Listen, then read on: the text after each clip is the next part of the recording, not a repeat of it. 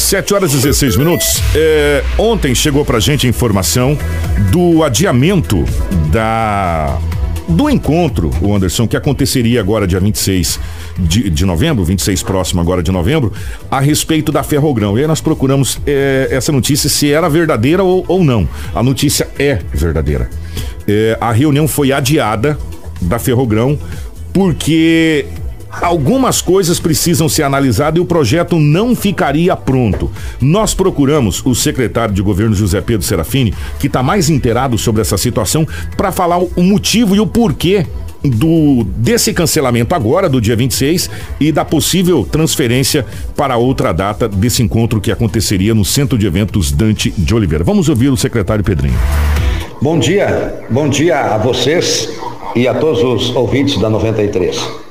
Ontem pela manhã, os coordenadores do projeto Ferrogrão, a ferrovia que o Brasil precisa, mantiveram contato conosco é, para informar a todos de que o evento que estava programado para o dia 26 de novembro aqui em Sinop, ele foi suspenso.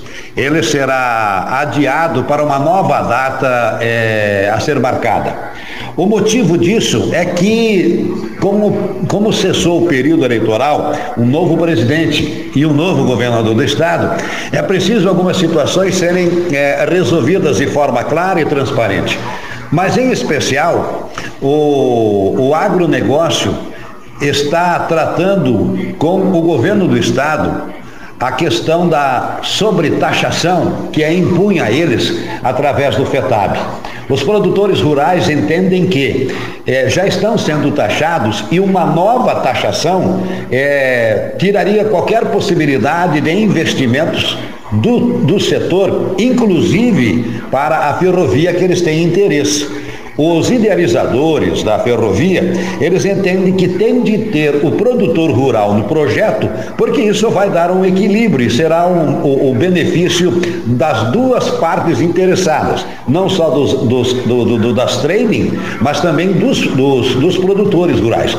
Então a reunião que estava programada para o dia 26 de outubro, melhor dizendo, 26 de novembro, aqui em Sinop, o pagou nos informou ontem que ela foi transferida para logo depois em que as conversações entre governo do estado e produtores rurais, a, é, capitaneada pela AproSoja e pelos produtores de algodão e outros setores, é, estejam definidas é, de forma clara e transparente. Só para informar também de que o projeto da Ferrogrão, ele continua em tramitação é, no Tribunal de Contas da União, que nos próximos dias deverá receber um parecer favorável para a, o governo federal, a NTT, Agência Nacional de Transporte Terrestre, efetuar a licitação para a concessão da ferrovia.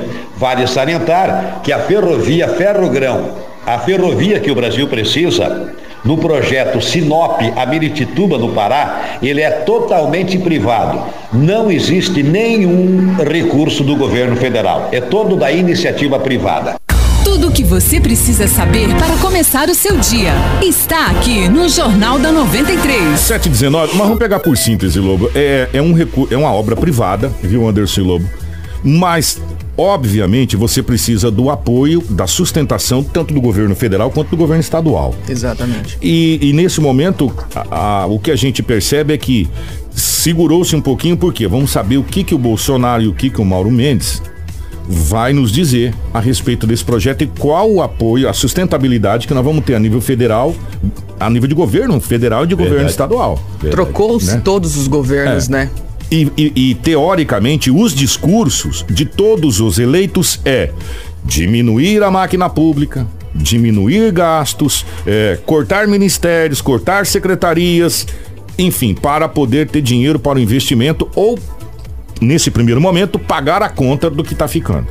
Né? O que a gente ouve falar de todos os, os, os candidatos que se elegeram. Tanto desde do, do, Bolsonaro, é só pegar as entrevistas desde de ontem, que ele vem dando as entrevistas é, em rádio, televisão, site, jornal, em tudo.